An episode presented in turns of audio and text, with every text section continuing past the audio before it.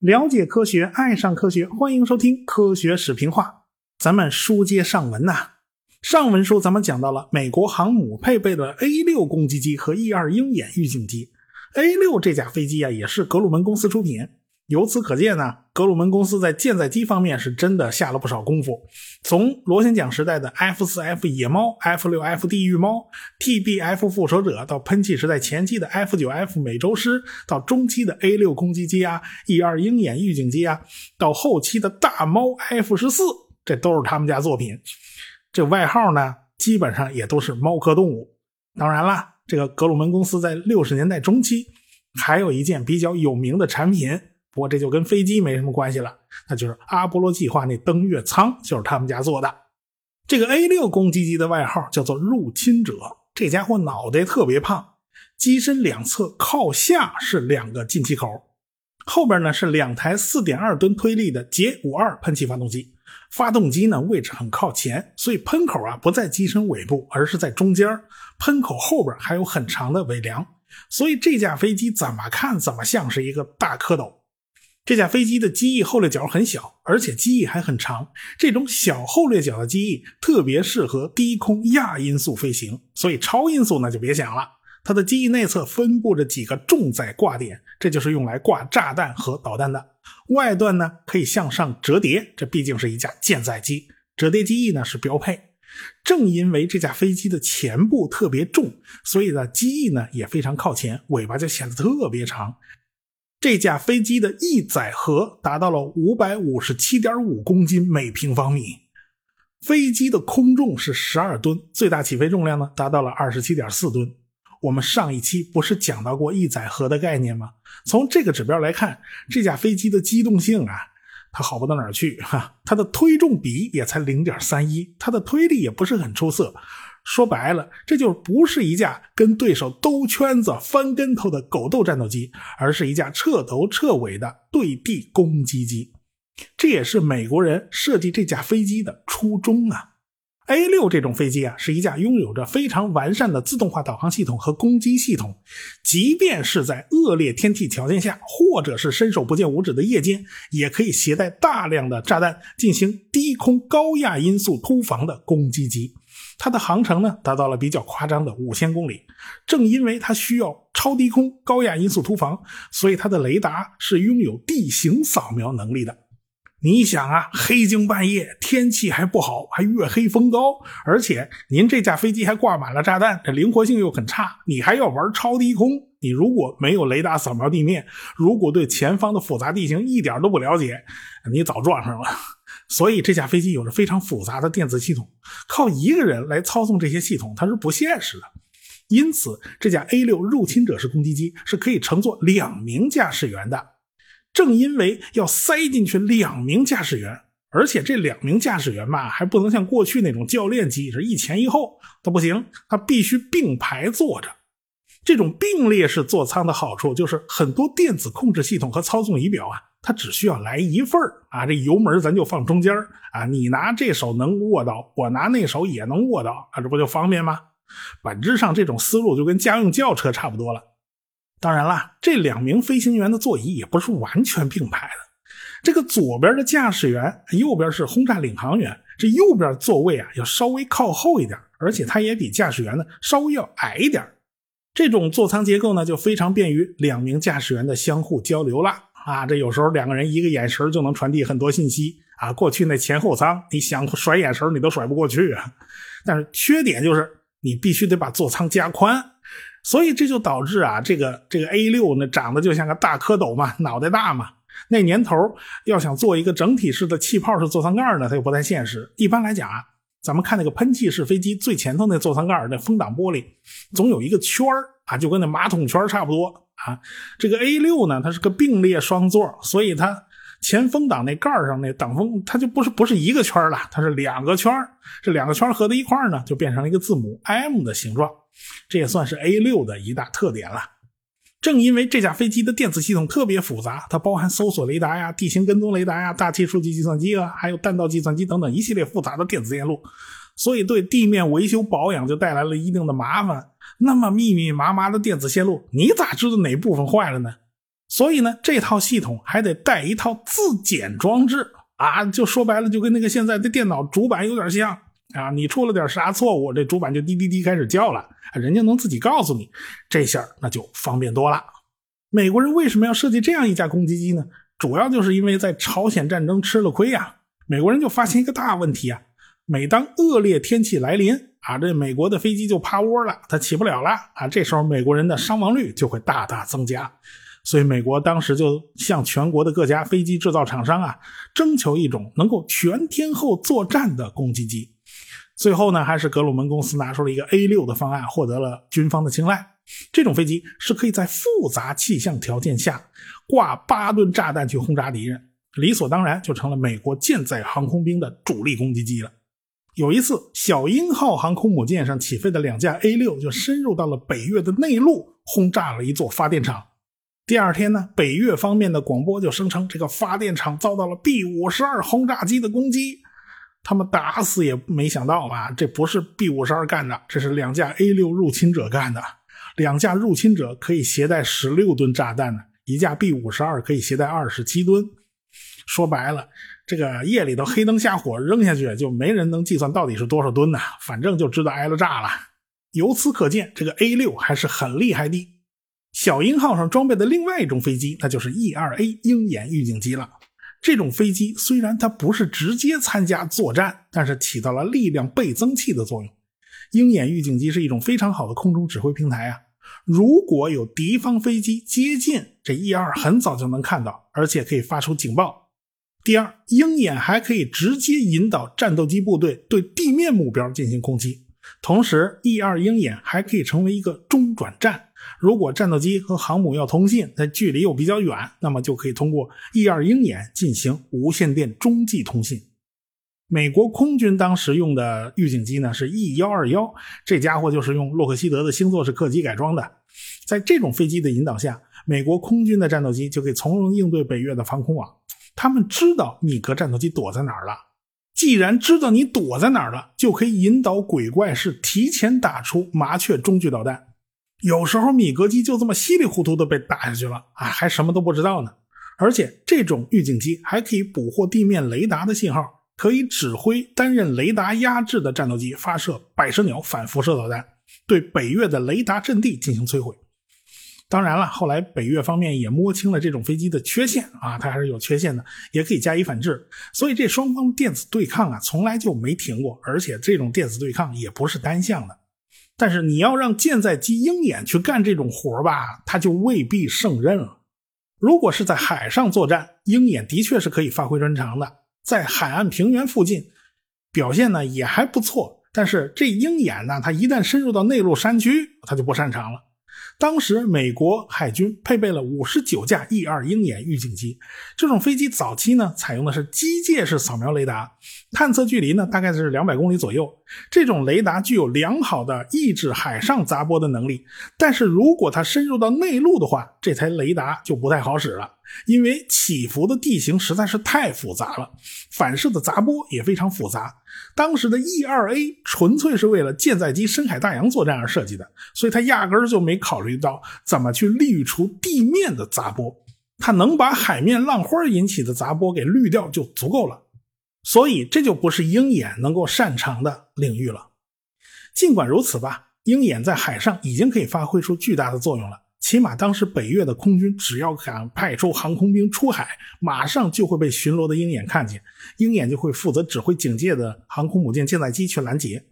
因此呢，北越方面也知道派自己的米格机出去是讨不到什么便宜，他们那一套靠地面引导，然后钻山沟打伏击的战术，在海上啊，它不好使，因为海上没山沟可钻呐，它没地儿藏啊。由此，他们也就打消了这个念头了。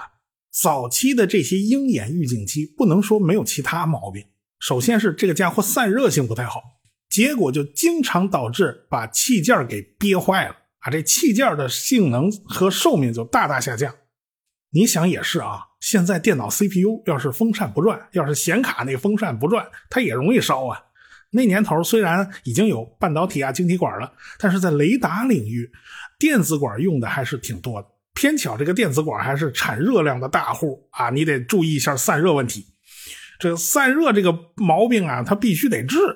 所以第一批 ERA 生产了五十九架以后就停产了。格鲁门公司想尽办法去改进呢，他们就把这个模拟计算机换成了新型的数字电子计算机，散热问题算是基本解决了。这批新型号的鹰眼就叫 E2B 了。虽然散热问题解决了，但是没有办法滤除地面杂波的问题依然存在。日后呢，鹰眼还得一而再、再而三的出改进型。反正是 C 型啊，D 型，这字母目前还够用吧？早期的 A 和 B 鼻子比较圆，后期的 C 和 D 呢鼻子就变尖了啊，这就是长的模样是稍微有点不一样的。这款唯一的舰载预警机一直改进到了现在，依然还在挑大梁，因为实在没有什么东西能代替它。不过这些改进呢都是后话了。不管怎么说吧，二战以后，美国人的航空母舰基本上就不怎么担心自身的安全。即便是像现在越战这样把航空母舰直接怼到人家家门口，离人家海岸线这么近，美国人也没有担心过航空母舰会被偷袭。他们认为，当年在太平洋上跟日本人玩航母大决战的那种惊心动魄、那种紧张刺激是再也不会有了。相对来讲呢，这个航空母舰上的工作虽然比较枯燥、比较繁重，但好歹呢还算是安全的。企业号作为世界上唯一的一艘核动力航空母舰，也来到了洋基航空站啊，它也参与了越南战争嘛。从1965年起，它就调到太平洋舰队了。企业号刚到越南外海一个礼拜，就创下了一个作战记录，那就是一天之内进行了一百六十五次突击作战，超过了小鹰号的一百三十一次。国防部长麦克纳马拉不是喜欢刷 KPI 吗？不是喜欢强调这个航空母舰舰载机的出动率吗？那么上有所好，下必甚焉呐！这下边的海军军官就跟你玩命这刷战绩呗。当然了，越南的地形地貌也提供了这种便利，因为越南这个国家呀是实在太狭长了。也就是说，如果从航空母舰上起飞一架舰载机，你就直着飞，你就别拐弯，很快就能穿过越南，一直飞到老挝。所以，美国海军航空兵可以从航空母舰上起飞，很快就会到达目标上空。你把炸弹扔下去，掉头就往回跑啊！然后到了航空母舰上再进行休整、加油啊、挂弹呐、做准备啊。在休息一段时间以后，这名飞行员还可以驾驶着飞机飞第二次。整个航空母舰的舰载机联队要是全都进入这种刷 KPI 的模式，那还能刷不出数字来吗？正因为越南太窄，往返时间太短，他才能刷出这样的战绩。如果让他去打苏联啊，轰炸腹地的某个目标，他根本就刷不出这个 KPI 呀。在越南，甚至有的舰载机为了刷 KPI，他就胡乱的把炸弹扔下去，就算完事儿了啊。这就是为了刷数据而刷数据了。结果这刷来刷去就刷出事儿来了。随着越南战争的规模越来越大。太平洋舰队的航空母舰也就不够用了。这种高强度的刷战绩，它是没有办法长期维持下去的。你撑死了，只能连刷四天。四天过后，你就得把速度降下来。因为啥呢？因为飞行员一个个都累得受不了了，后勤和弹药消耗他也跟不上啊。所以呢，如果航空母舰数量够多，舰载机联队够多，那咱就可以不用这么刷了嘛，咱们就可以轮班休息休息了。因此。美国人就不得不把大西洋舰队的航空母舰也调过来参战。一九六七年的六月七号，弗莱斯特号就离开了诺福克群港，就开往南海参加越南战争。到七月二十五号，这弗莱斯特号就开始参加攻击行动了。在此后的四天里面，他们一共执行了一百五十架次的攻击任务，而且没有发生任何损失。到了七月二十九号的早晨。情况看上去一切正常啊！现在的航行速度呢，大概是三十节。弗莱斯特号上的舰载机呢，已经完成了一次攻击任务，现在呢，准备发动第二次攻击了。这个时候，航母的后甲板上大概有十二架 A4E 天鹰、七架鬼怪和两架 A5 民团团员。后来倒霉就倒霉的这些飞机身上了。航空母舰上有一个专门用来堆放各种弹药的区域，这个地方呢，就被称为炸弹农场。当时这个炸弹农场啊，还摆放了大量的武器弹药，其中有不少呢，就是普通的一千磅航空炸弹。这些炸弹呢，都已经过了期了啊，这炸弹壳子都已经生了锈了，木头箱子都已经发霉了。但是没办法呀，现在战争消耗太大了，生产速度远远赶不上消耗速度。谁让你没事刷 KPI 玩呢？当时美国的炸弹库存都已经快见了底了，这批生锈的炸弹还是海军后勤部门从苏比克湾基地的仓库里头翻出来的。这事儿大家都好理解啊，就因为这个俄乌战场需求太大，北约那个炮弹仓库它也都不够用了。不过这俄乌战场主要消耗的是陆军的炮弹。海军的炸弹基本上没怎么消耗，当年越南战场的时候可就不一样了。当时陆军、空军手里的炸弹呢还算够用，还不那么吃紧。但是海军手里这种一千磅炸弹还是挺紧张的，没办法，只能拿旧货来充数了。海军的补给舰就把这几吨旧炸弹就送到了弗莱斯特号航空母舰上。航母上的人一看这批旧弹药啊，那一个头就两个大呀，这都已经锈成这样了。你让我们怎么用啊？那补给舰上的人也抱怨呢。我们也不想运这东西，你以为我们愿意啊？我们刚开始见到这玩意儿的时候，我还以为是让我们带到海上把这东西扔了呢。这没想到啊，这是送给你们用的，这垃圾它还有用呢。当时我们这领导他都不敢签字，最后是上级来了命令啊，他告诉我们出了事儿不用我们负责，我们才敢把这批旧弹药运过来。那没办法呀，航母上的人只能先凑合着用吧。航母上这些人想一想，干脆咱们早点把这批旧弹药赶快用光了再说。那这这这弹药就别往库里送了，就直接堆在炸弹农场，今天就把它用光了，不就完了吗？你瞧这不倒霉催的吗？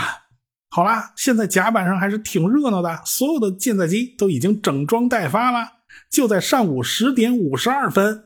这弗莱斯特号的甲板上突然发生了爆炸，这大火瞬间就烧起来了。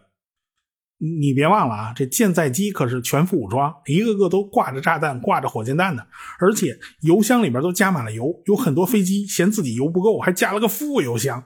现在这一爆炸，这油可就全都漏出来了，在甲板上到处流淌。这甲板上当时就成了一片火海了。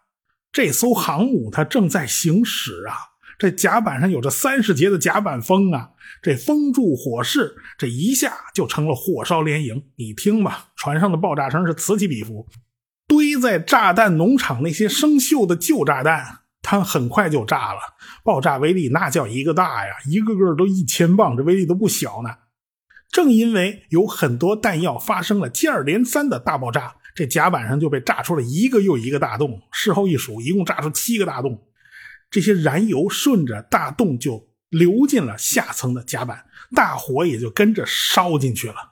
下层贮仓里边有五十多人，刚上完夜班，正这儿睡觉呢，就被这场大火一波全都带走。航母下边的舱室里边全烧起来了，这事儿可就麻烦了。周围那些护航的军舰远远看到这弗莱斯特号怎么着起来了，怎么冒这么大的烟呢？他马上就全都围过来了，然后他们就用自己船上的消防水龙头为航母灭火。甲板上的大火呢，相对来讲是容易熄灭的，但是航母内部的大火就很难熄灭了。这场大火在航母内部足足烧了十二个钟头，才被勉强控制住了。说到底，还是因为船上的专业消防人员啊，在第一轮爆炸中啊就全部牺牲了，所以后来承担消防任务的就是一帮训练不足的菜鸟，所以才花了这么长时间才能控制住这场大火。要知道啊，美国海军在第二次世界大战的时候，那是以总管著称的，他们可是一次又一次创造了奇迹。大家想想，我们以前也说过，就那艘约克城号被炸了多少次，它都没炸沉呢。但是现在时过境迁呀，美国人已经几十年没碰上过这种事儿了，大家都有点手忙脚乱。那个经过请示，这上级下了命令，咱迅速把那易燃易爆物品通通处理掉啊，把能扔到海里的全都给它扔到海里去。甲板上那些飞机啊，什么弹药啊，咱全都不要了，咱全往海里扔啊！事后统计下来，这场事故导致一百三十四人死亡，一百六十一人受伤，整条航母啊是惨不忍睹，总的维修费用达到了七千二百万美金哦。六十年代的七千二百万美金，那可是个天文数字了。这还不算飞机和弹药的损失。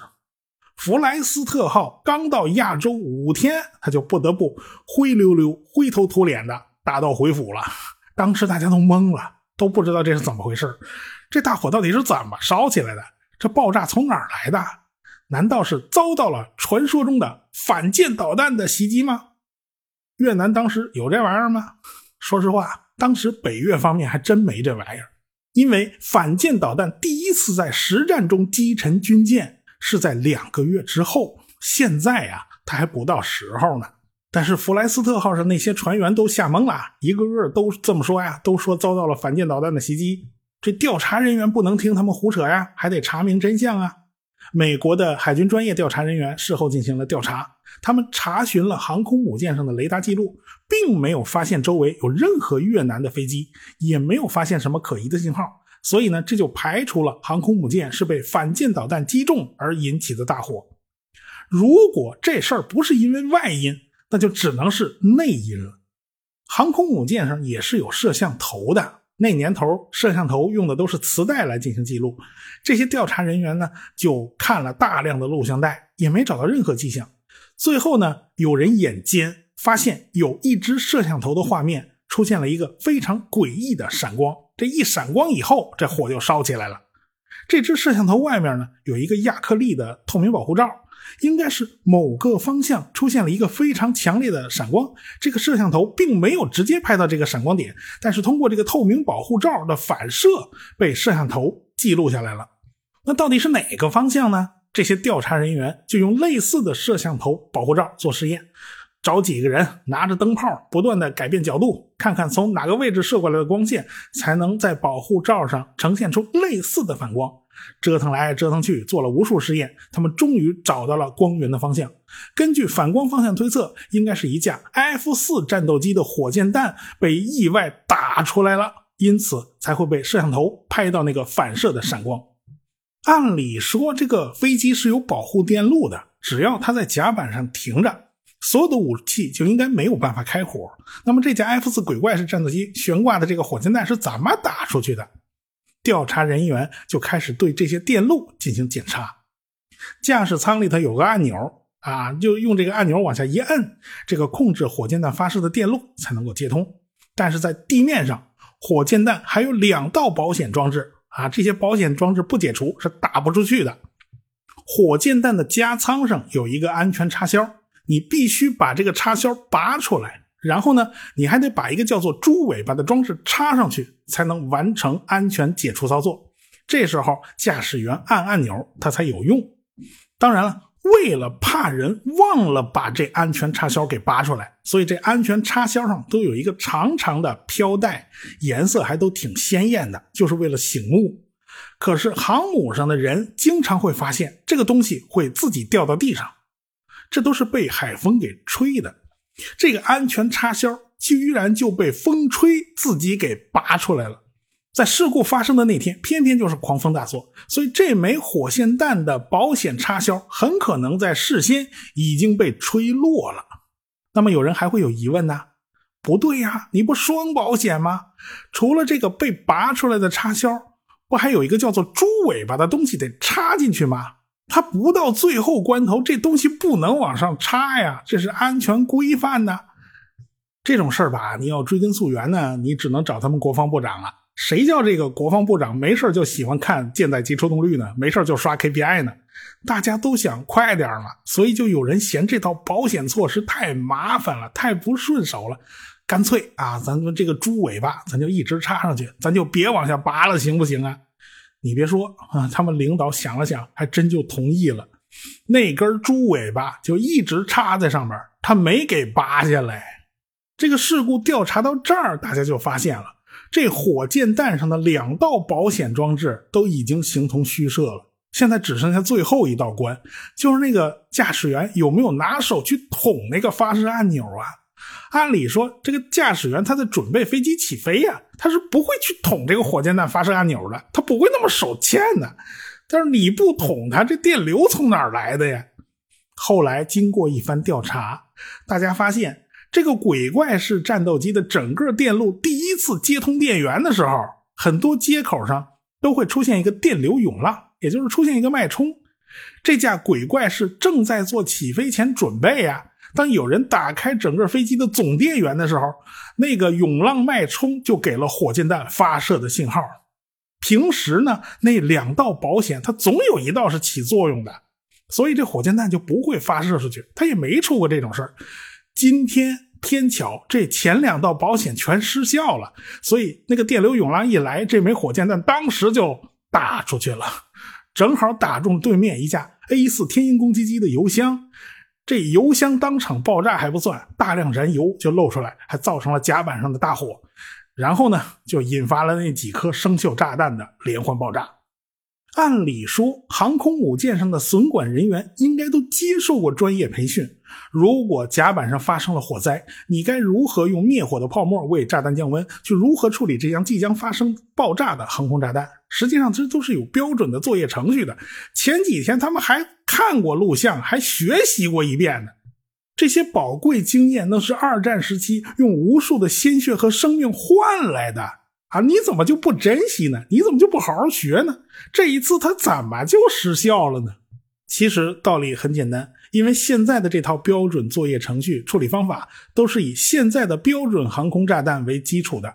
新式航空炸弹对高温的耐受程度远比这些老旧的航空炸弹要强得多。况且这些老式炸弹的壳子都已经锈成那样了，它根本就顶不住这些高温，对高温的耐受程度呢就严重下降。所以这几颗生锈的炸弹呢，它提前炸了，所以才把那些损管队员一波全带走。你瞧这事儿闹的呀！按理说吧，这场事故带来的教训应该是深刻的，损失也是惨重的。美国人就应该接受教训，咱下次就不要再犯了。但偏偏下次还要再来一遍，他们还要再犯呢。我们下回再说。科学声音。